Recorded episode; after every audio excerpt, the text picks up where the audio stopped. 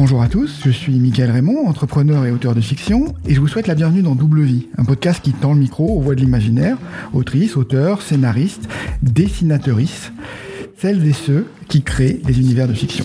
Aujourd'hui, j'accueille Katie Stewart. Katie est une autrice qui défie les genres, les classifications. Son parcours littéraire semble être un long chemin de liberté. La poésie à l'autobiographie, du fantastique à la science-fiction, de l'essai au conte, Katie intrigue, Katie m'intrigue d'emblée par la richesse de son parcours éclectique. Alors ce qui me frappe, c'est la sincérité de Katie, une écriture personnelle qui parle d'elle, une personnalité qui fait la singularité de ses textes. Alors aujourd'hui, elle nous ouvre la porte, euh, une porte d'entrée dans son, dans son univers. Et j'avoue, j'avoue qu'il y a une interview que j'entendais, c'est bien celle-ci.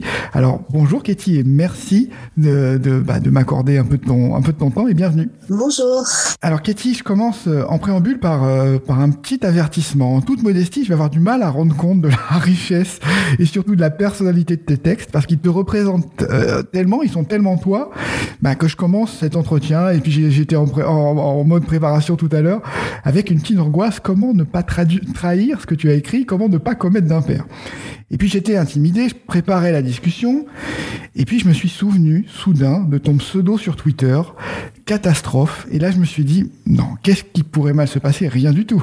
Donc alors, pour démystifier Katie, pourquoi ce pseudo? Pourquoi catastrophe? Alors catastrophe, c'est un pseudo que j'ai choisi depuis très longtemps, que j'ai laissé tomber un temps, puis que j'ai récupéré. Je trouvais qu'il résumait pas mal mon parcours de vie.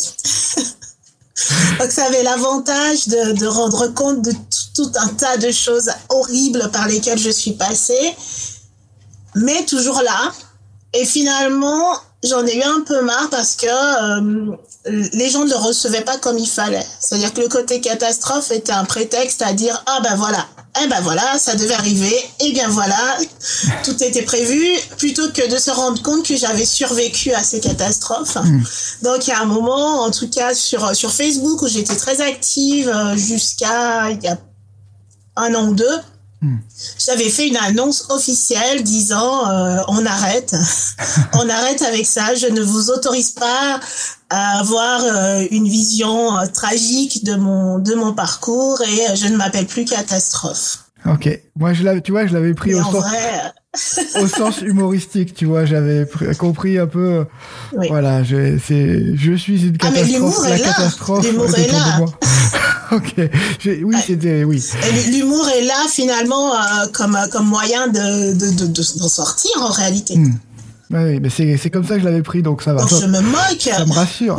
Oui, oui, je me moque en fait de tout ça, de tout ce qui tombe autour et, de, et d'être encore là, quoi. Ouais, et du coup, bah, j'ai envie de poser la question traditionnelle pour comprendre euh, un auteur ou une autrice. C'est comment comment t'as commencé l'écriture? Pourquoi t'as commencé l'écriture? Qu'est-ce qui t'a motivé en fait au, début? Parce que c'est pas simple en fait. Euh, il y a quand même euh, quelque chose à, à, sortir. Il y a un travail à faire. Pourquoi tu t'es lancé là-dedans? Alors c'est drôle cette question parce que elle est classique, mais plus j'avance et plus je change ma réponse. et là, je suis tout près. Enfin, vraiment, il y a quelques jours seulement où j'ai compris quelque chose de très, très, très important. Donc, ça va être un scoop. euh, j'ai compris le besoin d'en finir avec le silence. Alors, ça a l'air banal, mais je m'en suis rendu compte. Euh, en étant extrêmement affectée d'avoir été silenciée à certains moments et de me dire mais pourquoi l'angoisse est si terrible et pourquoi c'est juste euh, pourquoi ça me démolit qu'on m'empêche de m'exprimer ou pourquoi ça me démolit l'idée qu'on ne puisse pas comprendre ce que j'essaie de dire euh, alors que je choisis les mots les plus justes, alors que hmm. je m'applique, alors que j'essaie de, de dire des choses très clairement et comment ça se fait, comment c'est possible qu'on puisse ne pas me comprendre. Et j'ai vu l'ampleur de cette angoisse et je me suis dit, mais en fait, c'est ça mon moteur. C'est cette idée de d'aller contre l'incommunicabilité des choses et, et la, la, difficulté de rencontrer l'autre. Mhm. Et j'avais pas réalisé à quel point c'était central. Alors voilà, c'est pas l'histoire que je raconte habituellement. Et, euh, et je fais partie des gens qui pensent qu'il y a toujours plusieurs histoires mhm. pour expliquer ce qui arrive, que les causes sont diverses et que et qu'il y a plusieurs histoires. Donc voilà, habituellement c'était plutôt euh, j'ai appris à écrire parce que je voulais écrire des livres. Effectivement, j'ai toujours voulu écrire et j'ai toujours voulu écrire des livres. Pour moi, euh, ça servait pas à autre chose. Mais là, je comprends mieux le moteur euh, hmm. plus intime l'idée de braver le silence et l'idée de tout faire pour rencontrer l'autre malgré tout. Mhm. Et tu as comme finalement tu as commencé jeune, tu as commencé quand tu étais enfant ou est-ce que tu as commencé après euh, à écrire? Alors en fait, c'est toujours difficile pour moi d'établir un début parce que j'ai pas eu de moment où je me suis dit un jour je serai écrivaine ou enfin quelque chose comme ça. Euh, C'était je, je, veux écrire parce, parce que j'écris. Voilà. Je veux euh, savoir utiliser le stylo parce que j'écris déjà. Mhm. et, et, pour moi, écrire, c'est plus une, euh, une façon de regarder le monde, euh, une façon de d'être au monde, plutôt que euh, une technique ou un métier qui s'apprend. Alors il y a tout ça, mais mhm. euh, mais ça vient après. Donc j'ai commencé en naissant peut-être. et, oui. Et j'arrêterai peut-être pas après ma mort. oui, tu as, tu, justement, c'est, c'est, cette dernière phrase est un peu poétique et tu as commencé avec la poésie. Donc, euh, je crois que tu as commencé avec la poésie, j'ai l'impression, mais parce que c'était tes premiers textes publiés. Pourquoi la, la poésie? Parce que c'était une manière un peu de, de, coder ce que tu avais à dire? Euh, enfin, je rebondis un peu sur le silence. Je crois que j'ai commencé avec des petites histoires que je me racontais, que j'écrivais, que personne n'a vu et que personne ne verra jamais. Je pense que les, les, les petits cahiers sont détruits, enfin il n'y a plus rien. Et effectivement, j'ai commencé à rencontrer l'autre, on va dire ça, puisque mhm. c'était le but, euh, avec la poésie. Mais alors pas directement la poésie, j'ai commencé par des textes de chansons parce que je chantais et que euh, c'était normal de, de, de, de, composer des chansons. Alors d'abord quand j'étais petite à l'église, puisque euh, mon père dirigeait le chant, mes frères étaient euh, musiciens et je dirigeais le chant aussi de temps en temps. Je participais à un groupe, à une chorale. Donc écrire une chanson, c'était la chose la plus banale et la plus naturelle du monde. Donc j'ai écrit des chansons. Et une fois adulte, bah, ça m'est revenu finalement cette, euh, ce besoin d'écrire des chansons. Et puis la poésie, c'était euh, c'était encore différent. C'était des moments très difficiles où j'étais mal.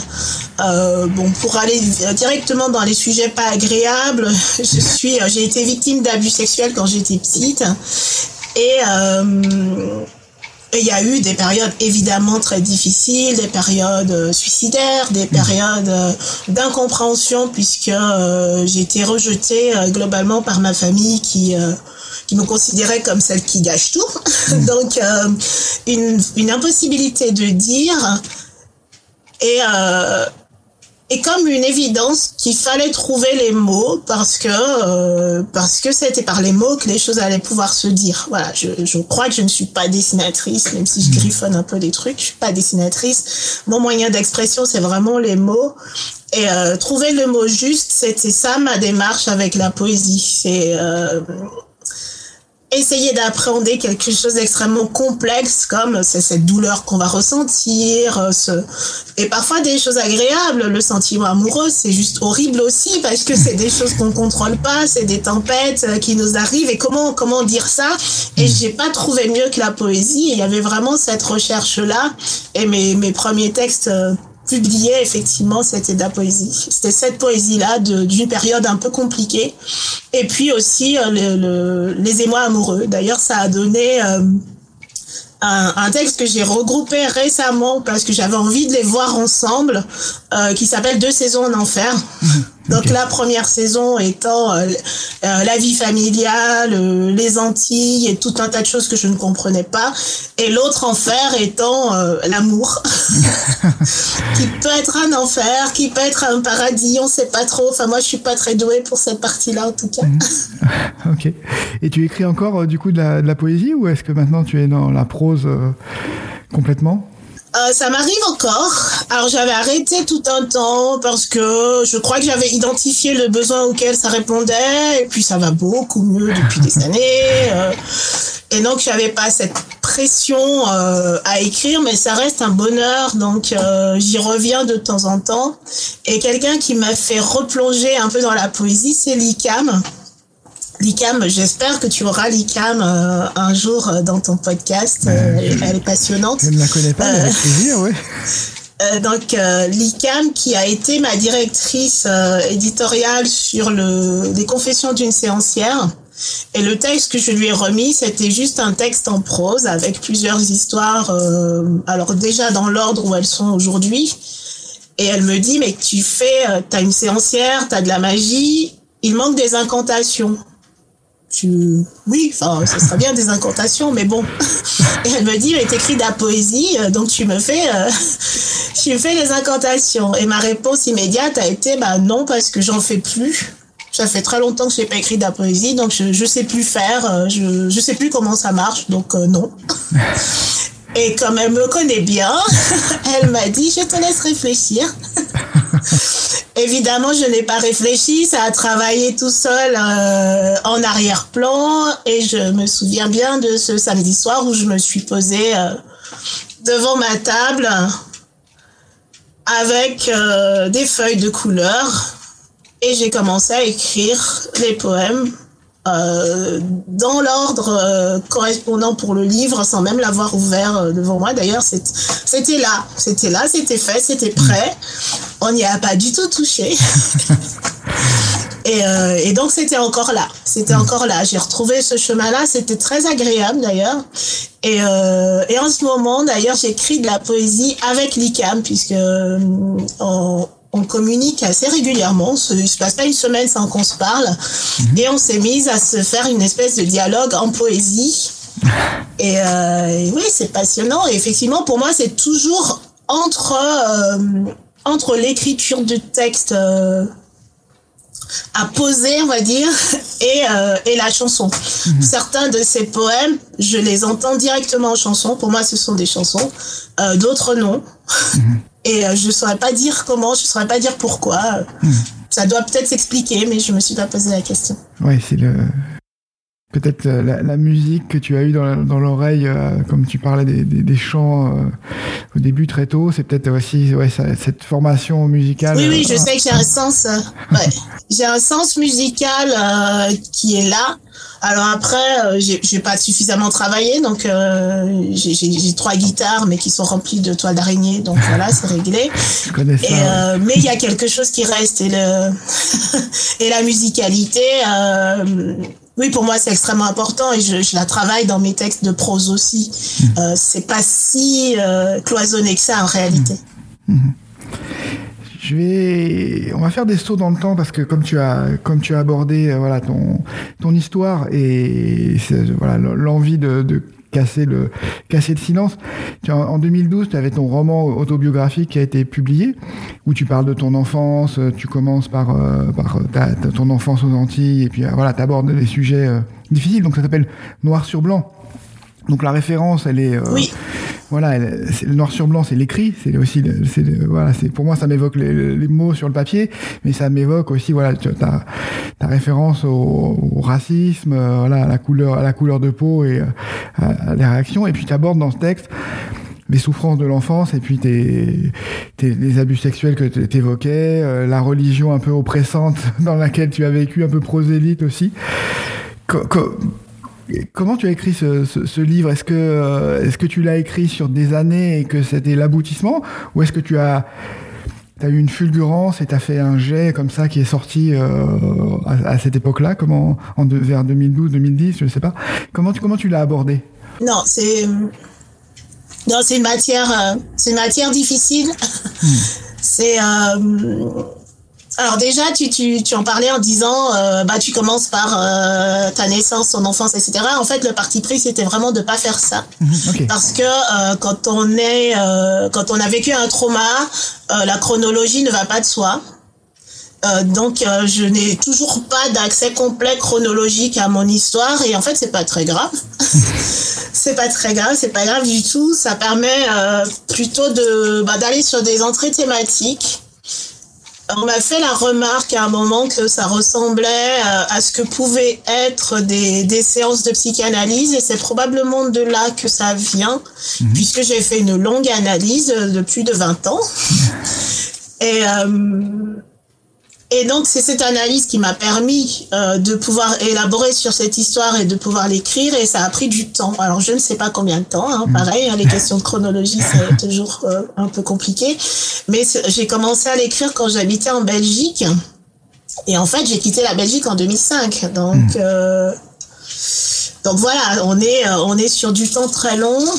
Euh, au départ, il y avait beaucoup plus de textes. Il y en a qui ont disparu et qui ont complètement disparu puisque j'ai perdu des disques durs euh, dans ma vie. Mais euh, finalement, je suis contente de ce que j'en ai gardé. Il y a quelque chose du travail du temps, du travail de, bon, je sais pas, l'épreuve du feu qui fait que ce qui reste, bah, c'est le mieux. Et, et donc oui, c'était compliqué de revenir sur des périodes de ma vie, mais l'écriture me sert à ça aussi, c'est-à-dire euh, revisiter de manière un peu plus euh, protégée des moments où je n'étais pas suffisamment protégée. Y revenir et essayer de comprendre. Hmm. Donc tu as écrit euh, ça non pas comme comme comme une fulgurance, comme un, comme un seul jet, mais c'est quelque chose que tu as que construit avec le temps, euh, brique euh, brique par brique, et qui a qui a émergé petit à petit quoi, comme comme une forme de, de, de, journal pour te reconstruire. Oui, alors tu dis brique par brique, moi c'est plutôt pièce par pièce comme un puzzle. ok. Parce que l'idée c'était quand même d'avoir une, une belle image d'ensemble après, quelque mhm. chose qui oui, qui, qui, disent quelque chose de moi qui soit conforme à la manière dont j'avais euh, refait ma vie, reconstruit ma vie morceau par morceau. Donc il y avait ça, et puis euh, c'est un peu comme se regarder dans un miroir et se dire bah tiens je suis plus tout à fait morcelé, euh, tout est là. Mhm, et, et c'était assez effrayant d'avoir d'avoir ce portrait là parce que je me disais, ben, si tu publies ce texte, en fait, ben, les gens vont te voir. Ils vont te voir pour de vrai, ils vont savoir qui tu es, et c'est juste horrible. Euh, tu n'es pas protégé. Enfin, il y avait aussi cette idée de ne pas être protégé. Et en fait, je me suis protégée en, demandant, euh, en demandant à un ami, comme on, dit dans les jeux, les jeux télévisés, je demande à un ami. Et donc, j'ai mon ami Bertrand Robion, qui est photographe, avec qui on a ajouté des photos au livre. Donc, il y a, il y a une vingtaine de textes euh, sur des thèmes en noir et blanc. Donc, il y a tout ce travail aussi sur le, sur le verbe. Euh, tout est en noir ou en blanc ou en noir et blanc. Et les photos sont en noir et blanc et c'est de la friche industrielle. Euh, donc, on n'est absolument pas dans l'organique. Hmm. Et je trouvais que c'était intéressant d'avoir cet aspect-là pour équilibrer et peut-être apporter quelque chose d'une démarche vraiment artistique. Je crois qu'à l'époque, j'avais envie d'être sûre que c'était vraiment artistique mhm. et pas juste euh, un témoignage, euh, pas juste euh, je parle de moi. et toujours cette idée, si ça rencontre pas l'autre, c'est pas la peine. si c'est juste parler de moi, c'est pas intéressant. Mhm. Donc, donc voilà, et on, a fait ça et ça va faire dix ans et ça fait tout drôle de se dire que ça va faire dix ans. Oui, oui, mais ça, m'évoque, tu sais ce que tu disais au début là sur euh, sur ton pseudo catastrophe, cette euh, et là tu, évoquais un peu la peur, tu vois, d'être un peu euh, de, de, de, montrer qui tu qui tu es. J'imagine que tu as eu peur d'être réduite, tu vois, à, cette histoire en fait, d'être réduite à ça? Oui, c'est peut-être aussi ce qui explique le fait que je papillonne et que je fais énormément de choses parce que être, être réduite, on dit être réduit au silence, donc il y a ça aussi, hein, c'est, mm. les expressions, elles résonnent comme ça entre elles. Et, euh, et les gens sont très souvent euh, dans la facilité. Une fois qu'ils ont repéré quelque chose de remarquable chez toi, tu es ça et rien d'autre. Mm. Euh, or, je me suis battue toute ma vie pour être tout ce que je veux et tout en même temps, si possible. Et forcément, voilà, fallait, fallait lutter contre ça. Alors, le, le l'idée de se dévoiler, euh, je, j'ai travaillé dessus, j'y ai réfléchi et j'ai compris que de toute façon, on ne donnait qu'un état des choses actuelles et que je continuais d'évoluer, je continuais de bouger, que c'était pas grave du tout. Et puis, euh, j'ai aussi fait le compte de des choses que je ne dis pas dans ce bouquin. Et j'étais très contente de me dire qu'il y a des choses que je ne dis pas et que finalement, c'était du montrer caché et le montrer caché est très protecteur aussi. Hmm. Ça ressemble à la stratégie que j'avais quand j'étais gamine, euh, quand j'étais euh, au collège, où j'étais déjà très très bavarde, mais je ne disais rien. C'est-à-dire que tout ce que j'avais vécu, tout ce qui m'empêchait de dormir la nuit, tout ce qui me, me rongeait, je parlais tellement qu'on avait l'impression qu'on savait tout de moi alors que je ne disais rien. Et hmm. je crois que je fais ça en écrivant aussi. oui, c'est Ouais, c'est extrêmement, extrêmement intéressant. Comment tu ressens? Parce que tu avais écrit auparavant donc euh, un, recueil de nouvelles et c'est, j'ai vu, j'ai vu une critique de, de, Noir sur Blanc qui faisait le parallèle entre ce recueil de nouvelles, euh, voilà, cette manière de. ça c'est Karim, c'est Hugues de Karim, ça. Ouais, c'est ça, exactement, qui faisait le parallèle avec ce, recueil de nouvelles et puis cette autobiographie. Est-ce que comment comment tu le sens? Est-ce que c'est plus c'est nouvelles pour toi qui est ce, premier recueil de nouvelles qui est fondateur ou est-ce que c'est ce livre noir sur blanc qui a posé une pierre et qui t'a permis après de voilà devenir euh, une autrice de, de, science-fiction Alors ni l'un ni l'autre? ni l'un ni l'autre. En fait, euh, quand j'ai écrit euh, Connexion interrompue. Alors, Connexion interrompue, c'est des textes qui ont été écrits vraiment sur une longue période aussi, mhm. peut-être à peu près la même période d'ailleurs.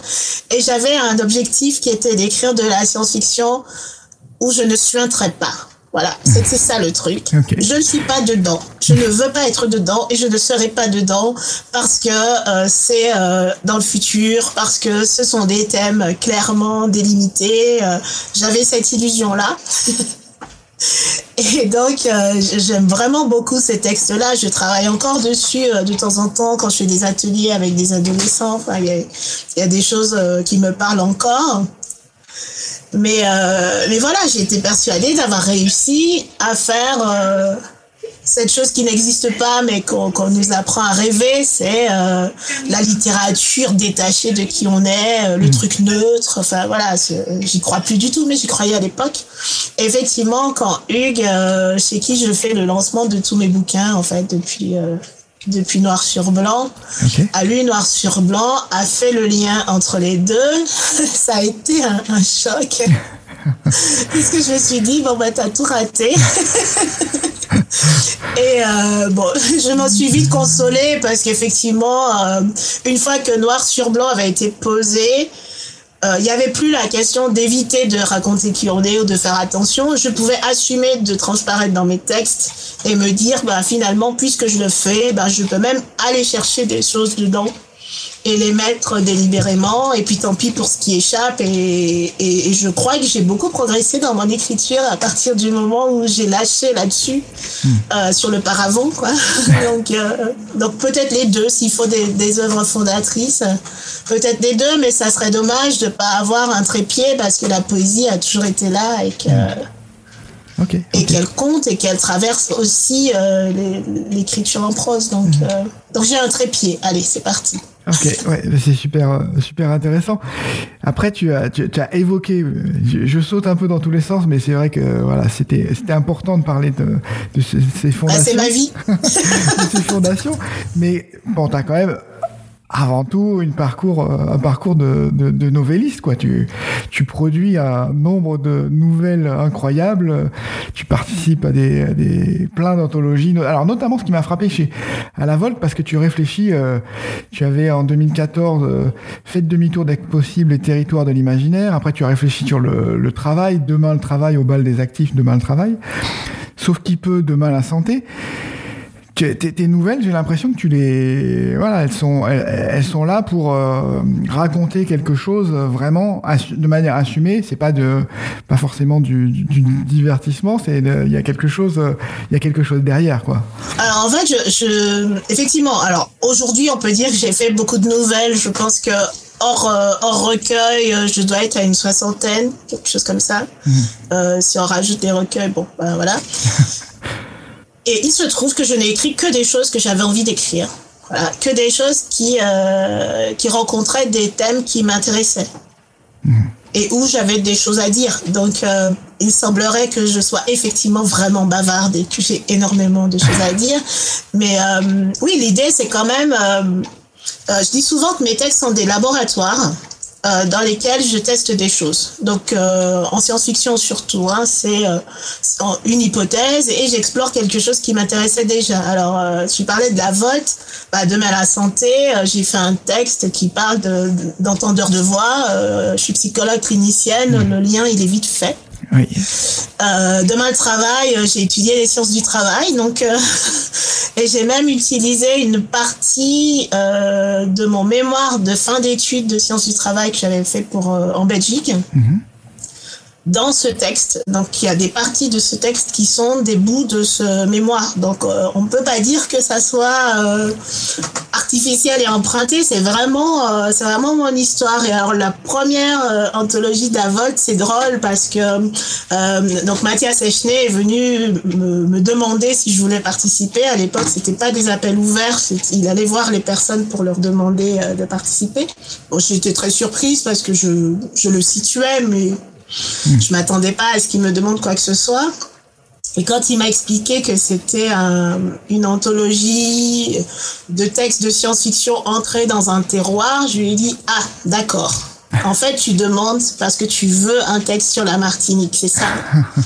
Et il m'a dit mais pas du tout. Euh, j'ai lu Connexion interrompue, j'ai bien aimé, donc euh, tu fais ce que tu veux, euh, tu choisis le territoire que tu veux et tu voilà, j'aimerais bien que tu, tu y participes. Et donc là, comme il, comme il m'obligeait pas à quoi que ce soit, j'ai dit, bah, je vais faire un texte sur la Martinique, alors. ce que j'ai fait et, euh, et c'était extrêmement amusant. J'ai tout de suite senti que c'était une maison d'édition où je pouvais euh, vraiment expérimenter euh, des textes qui passeraient peut-être pas ailleurs. Et, euh, et là, j'ai fait de l'auto-science-fiction.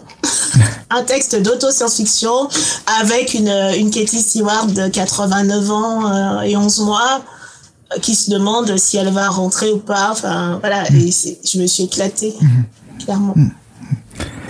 Oui, tu, et tu as. Et tu me posais du coup des questions sur la nouvelle. Oui. Euh, la nouvelle et le format court, bah, je pense que c'est là où je me sens le mieux et ça, ça correspond aussi à ce défi de dire des choses le plus justement possible.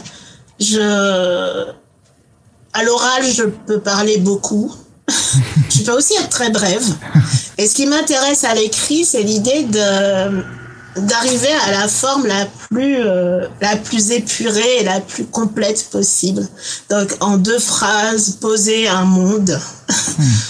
en trois, euh, mettre en scène un personnage avec suffisamment de vide pour que le lecteur il, il y mette du sien, donc il travaille un petit peu avec moi mais suffisamment cadré pour que ça soit l'histoire que j'essaie de raconter. Et c'est, et c'est ce que je fais depuis des années et c'est vraiment ce qui m'intéresse. Hmm.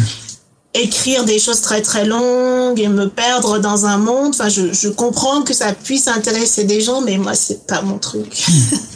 Et je, te je crois que je suis vraiment à l'aise dans ce format.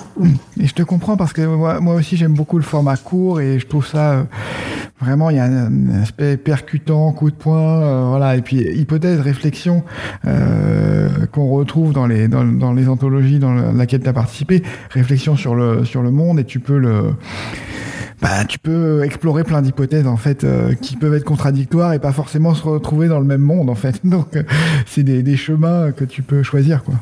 Mais je pense qu'il y a aussi quelque chose à voir avec euh, bah, la manière dont je vis ma vie et on, fait le parallèle depuis, depuis le début.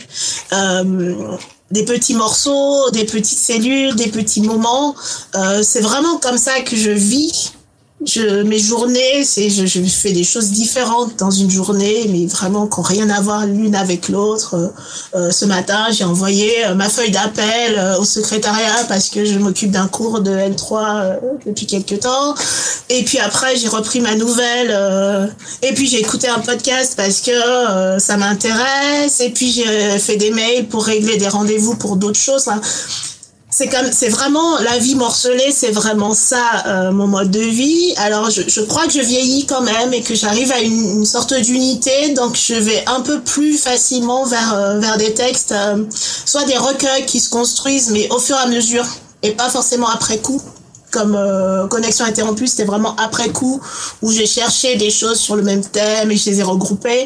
là, je vais écrire des choses qui vont tout de suite se relier à des choses existantes déjà ou des textes euh, comme l'Évangile selon Myriam, euh, qui a été construit pour être euh, pour être un ensemble, même si on retrouve ce côté euh, patchwork, petits morceaux, puzzle, mosaïque, enfin voilà, toutes ces images qui, qui me semblent dire assez bien comment j'écris. Hmm. Oui, c'était déjà le cas aussi de Confession d'une séancière où c'est effectivement comment dire une, une, manière de rassembler des contes, des mythes, des légendes euh, créoles et donc que tu as que tu as rassemblé dans un tout euh, un tout cohérent et puis voilà l'Évangile selon Myriam. Donc ça c'est ton roman qui est paru bah, cette année donc très très récemment. Bah, le 8 octobre précisément. Oui, donc, donc il est tout, il est tout frais. comment tu le pitches? Parce que euh, c'est un exercice de pensée. Euh, c'est, c'est, oui, c'est pas, c'est pas simple. Hein. C'est là où je me suis dit, oula, je vais laisser, je vais te laisser en parler parce que c'est, c'est pas facile ça dépend, à présenter. Ça dépend à qui je m'adresse déjà. Ouais. ça dépend toujours à qui je m'adresse. C'est difficile cet, euh, cet exercice-là parce que si je veux le vendre euh, aux, personnes de mon labo de psycho, je le vendrai pas de la même manière euh, que je le vends à un amateur de science-fiction. Euh, il se trouve qu'il est sorti chez Nemos, qui est une maison d'édition de science-fiction, donc je suis plutôt dans la présentation science-fictive, même si dès les premières pages, on sent bien que c'est pas tout à fait ça. Mhm. donc je le présente comme un, un roman un post-apo. Mhm. Parce que le cadre l'est. Oui. Et après, on arrête tout de suite avec les références science-fiction, puisque dans, dans ce monde post-apocalyptique, on a une jeune femme qui s'appelle euh, Myriam, dont la mission est de réécrire avec des restes de livres de notre époque à nous, un livre cohérent pour, euh, pour sa communauté. Et donc la pauvre Myriam manque de beaucoup de choses puisqu'on est dans du post-apocalyptique. Euh, il lui manque des morceaux des, des livres qu'elle retrouve, il lui manque euh, les références culturelles pour savoir quel était le rôle de ce texte à l'origine, euh, ce qui fait qu'elle se retrouve à, à mélanger allègrement des morceaux de la Bible, des contes de fées, des histoires, des chroniques judiciaires, enfin tout va bien, tout y passe. et donc c'est un livre sur le mensonge et la vérité Puisque c'est le thème, euh, c'est le thème de Myriam. Mm. Donc, à travers tous ces textes-là, elle explore la question du mensonge et de la vérité. C'est, oui, c'est, j'ai l'impression que c'est aussi ouais, une belle métaphore du travail d'auteur, d'autrice, d'écrivain, d'essayer de recomposer quelque chose euh, avec ce qu'on comprend du monde. C'est ça. Effectivement, je, je, réfléchis pas mal sur les, sur les récits en ce moment. Alors, pour mon travail d'écriture, mais pas que, puisque en fait, je suis doctorante en psychologie. Je travaille sur le récit dans le soin. Mhm. Et euh, il a bien fallu qu'à un moment, je me demande ce que c'est un récit. Je me posais pas la question juste pour l'écriture, mais qu'est-ce que c'est un récit? Et il me semble que c'est euh, une médiation entre le monde et nous. Mhm. Donc quelque chose qui nous permet de modéliser le monde, d'interagir avec lui, n'y a pas que les récits, mais ils ont ce rôle-là. Mm. Et euh, écrire un texte, ça devient un peu différent quand on a ça en tête. C'est-à-dire qu'on a, on a conscience de ce qu'on est en train de faire au monde, de ce qu'on est en train d'essayer de lui faire dire, des filtres mm. qu'on applique, des choix qu'on fait, des choix qu'on ne fait pas, des, des angles qu'on choisit euh, et, je trouve ça intéressant. Hmm. Oui, j'ai reçu beaucoup d'historiens sur le sur le podcast qui expliquaient effectivement aussi que l'histoire c'est ça, c'est des filtres, des choix, des des interprétations, c'est aussi une une pas une manipulation, mais euh, un traitement de, traitement du passé, quoi. Donc euh, c'est intéressant. Et tu disais sur les sur les soins, donc euh, dans, dans le domaine des soins? Oui, dans, le soin, je vais encore plus loin parce que la, question de la vérité, donc qui est, centrale dans l'Évangile selon Myriam, n'a plus d'importance dans dans le soin. Quand quelqu'un, quand je reçois un patient qui me raconte sa vie, je me demande pas si c'est vrai, si c'est faux. Euh, la question que je vais me poser, en tout cas avec l'approche qui est la mienne, c'est est-ce que cette histoire l'aide à aller mieux?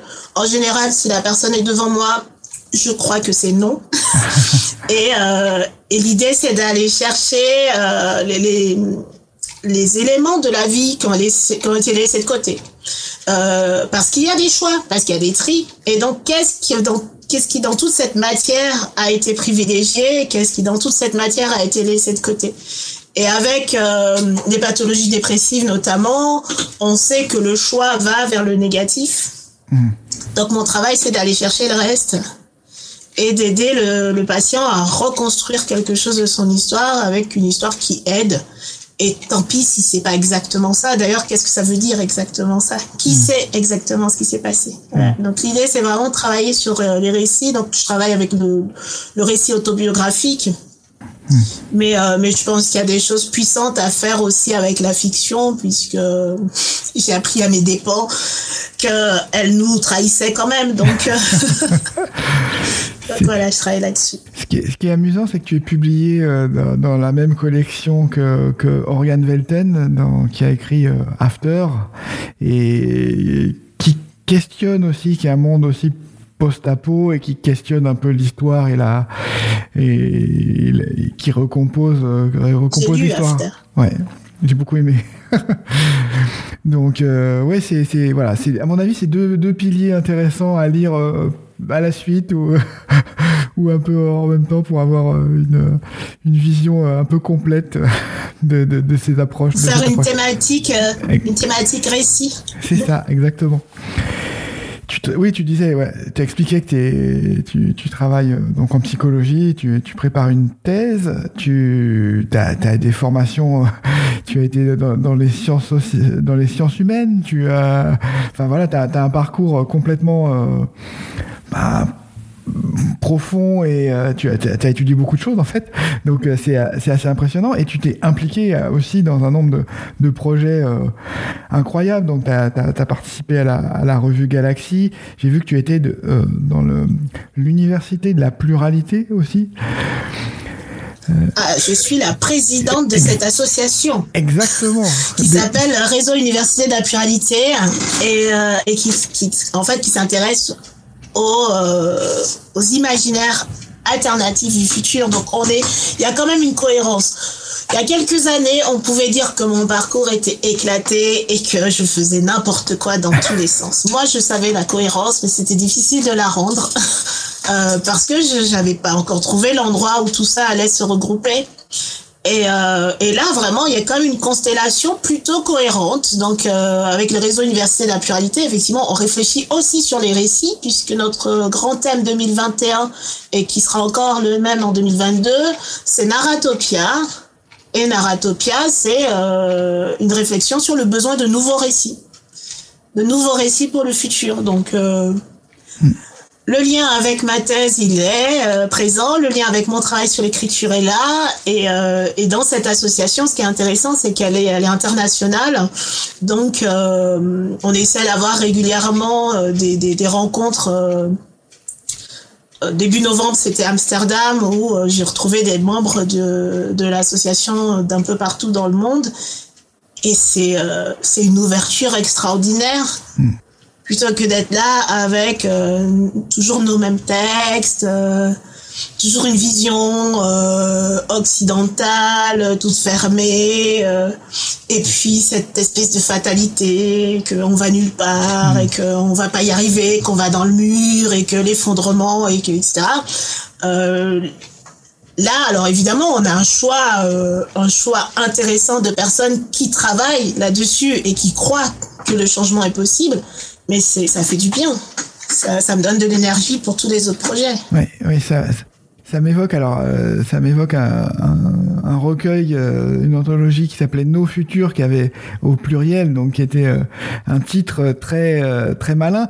Et franchement, ça me fait très plaisir effectivement que tu travailles, euh, que tu travailles là-dessus, parce qu'effectivement, l'université de la pluralité, les futurs alternatives, si possible souhaitables en plus, ben on en a, on en a vraiment besoin euh, beaucoup en ce moment. Ça m'évoquait aussi le, travail de la Red Team mais sur des sujets qui sont pas militaires. Donc euh, voilà, ça a un côté quand même un peu plus un peu plus motivant et humain. Alors il y a une différence aussi bon, qui est peut-être subtile, mais qui me paraît importante entre euh, le, travail qu'on fait, parce qu'on se retrouve avec l'Université de la Pluralité, finalement, à répondre à des, à des demandes d'associations, de, d'entreprises même, parfois, qui ont envie de réfléchir différemment sur leur avenir. Et on propose pas aux écrivains qui participent, donc je suis souvent dans ces projets en tant qu'écrivaine, avec d'autres d'autres collègues écrivains. En, notre boulot n'est pas d'imaginer pour les gens quelque chose qui serait plus intéressant que ce qu'ils font. Euh, c'est pas notre expertise, mm. on connaît pas leur métier, on connaît pas les contraintes de leur métier. Mais finalement, ce qu'on fait, ce qu'on apporte avec la fiction, euh, c'est la possibilité d'imaginer totalement autre chose, euh, parfois des choses irréalistes, mais qui vont nourrir un imaginaire qui est celui de professionnels dans leur profession. Et eux vont en faire quelque chose eux vont euh, trouver la voie eux-mêmes. Et ça me paraît extrêmement important de, de garder le côté artistique. Je ne réponds pas à une commande pour trouver des solutions et donner des solutions. Je hmm. me saisis d'un sujet, je le passe à ma moulinette artistique et j'en fais quelque chose. Et parfois, les, les gens sont pas très contents de ce qui en sort. c'est un risque, mais c'est pas grave. C'est pas grave parce que euh, l'idée, c'est vraiment de voir comment un sujet euh, traité par l'art de la science-fiction va être transformé et va, euh, hmm. va donner quelque chose qui peut être utilisé comme une heuristique, euh, comme ça, pour leur recherche et leur prospective, mais c'est pas le but. Hmm. C'est vraiment d'apporter autre chose. C'est de faire du récit un autre accès à la réalité que ce que va donner la prospective pure, que ce que va donner quelque chose de plus aride. Hmm. Je suis, je suis extrêmement content de, de, la manière dont, tu présentes les choses et dont tu parles parce que j'ai l'impression, tu vois, quand je disais au début, tu es inclassable, euh, euh voilà, tu rentres dans aucune catégorie, tu as bien souligner en fait toute la cohérence. Tu, tu as défendu ton parcours et t'as dit ok c'est, on a l'impression que je vais dans tous les sens, mais non, il, y a, il y a une cohérence. Et oui, tu l'as, tu l'as bien démontré dans, dans, dans, le podcast. Là, c'est vraiment, euh, c'est vraiment cool. T'as, t'as, t'as, as bien recomposé le pulse dont, que tu évoquais tout à l'heure. Donc ça fait, euh, bah, ça fait plaisir en fait. Et donc ça c'est, ça c'est très cool. sur, euh, bah, sur la suite en fait, qu'est-ce que tu, qu'est-ce que tu vas faire ensuite euh, t'as des, t'as, d'autres projets euh, toujours dans ce sens? Bon, t'as parlé de ta thèse là, que, qui doit être le gros morceau qui te, qui t'occupe. Mais est-ce que t'as, t'as des, t'as des projets d'écriture, d'autres nouvelles, j'imagine? Est-ce que t'as un gros projet qui vient?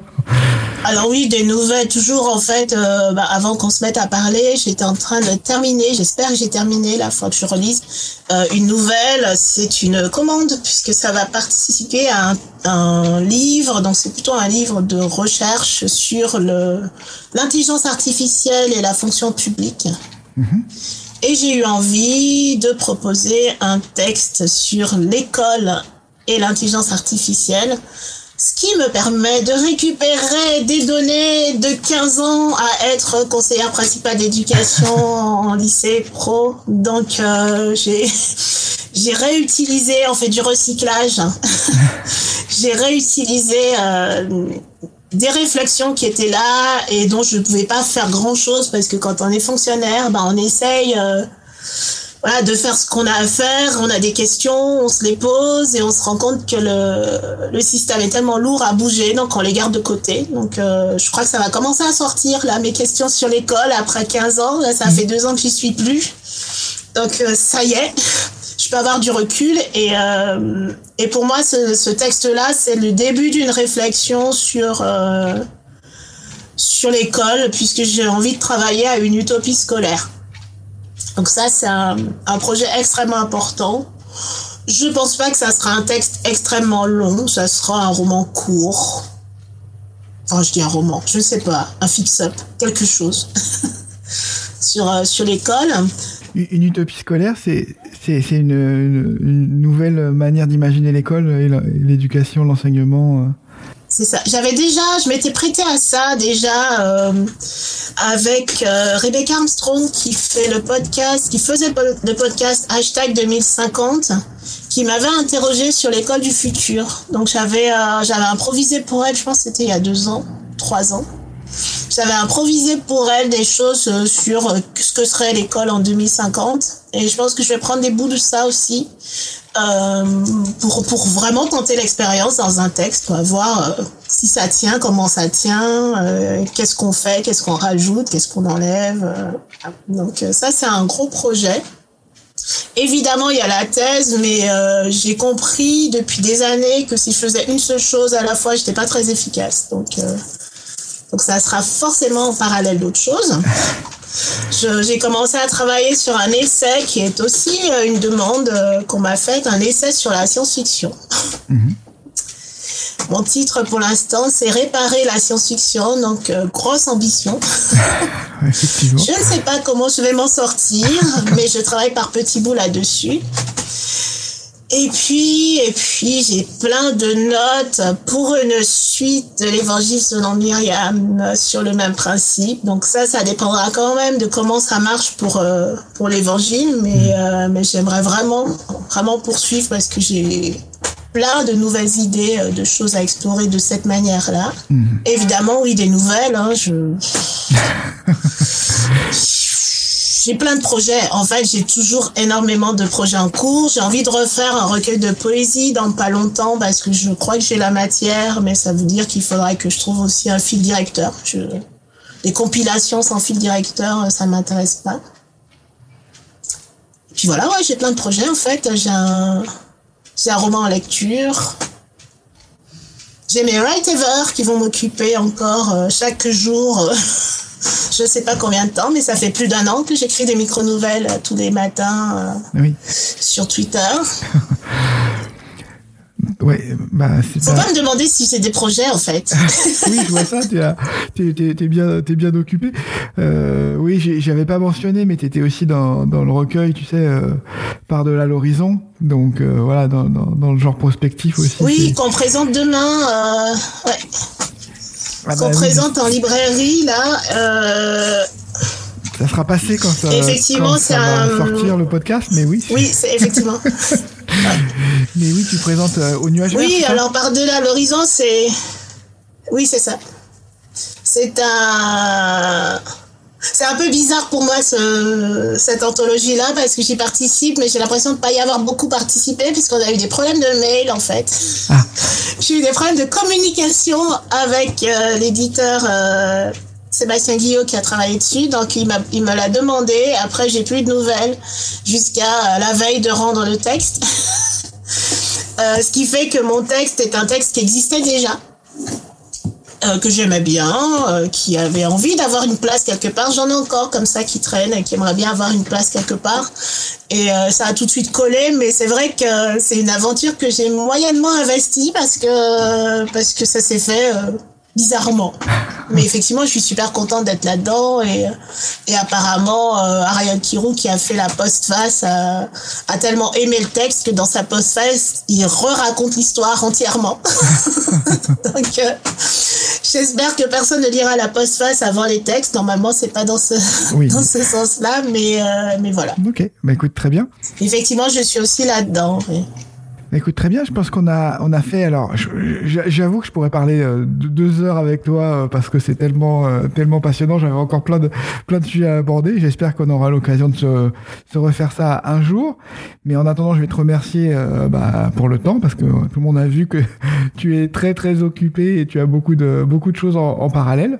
Si j'ai bien compris, ce que je peux te, ce que je peux te souhaiter, bah, c'est que ça marche bien pour l'évangile selon Myriam. J'ai vu beaucoup passé beaucoup, j'avoue, de, de, bonnes critiques positives. Donc, euh, je pense que c'est bien parti, mais je croise les, je croise les doigts pour toi, pour qu'on pour qu'on puisse avoir une suite.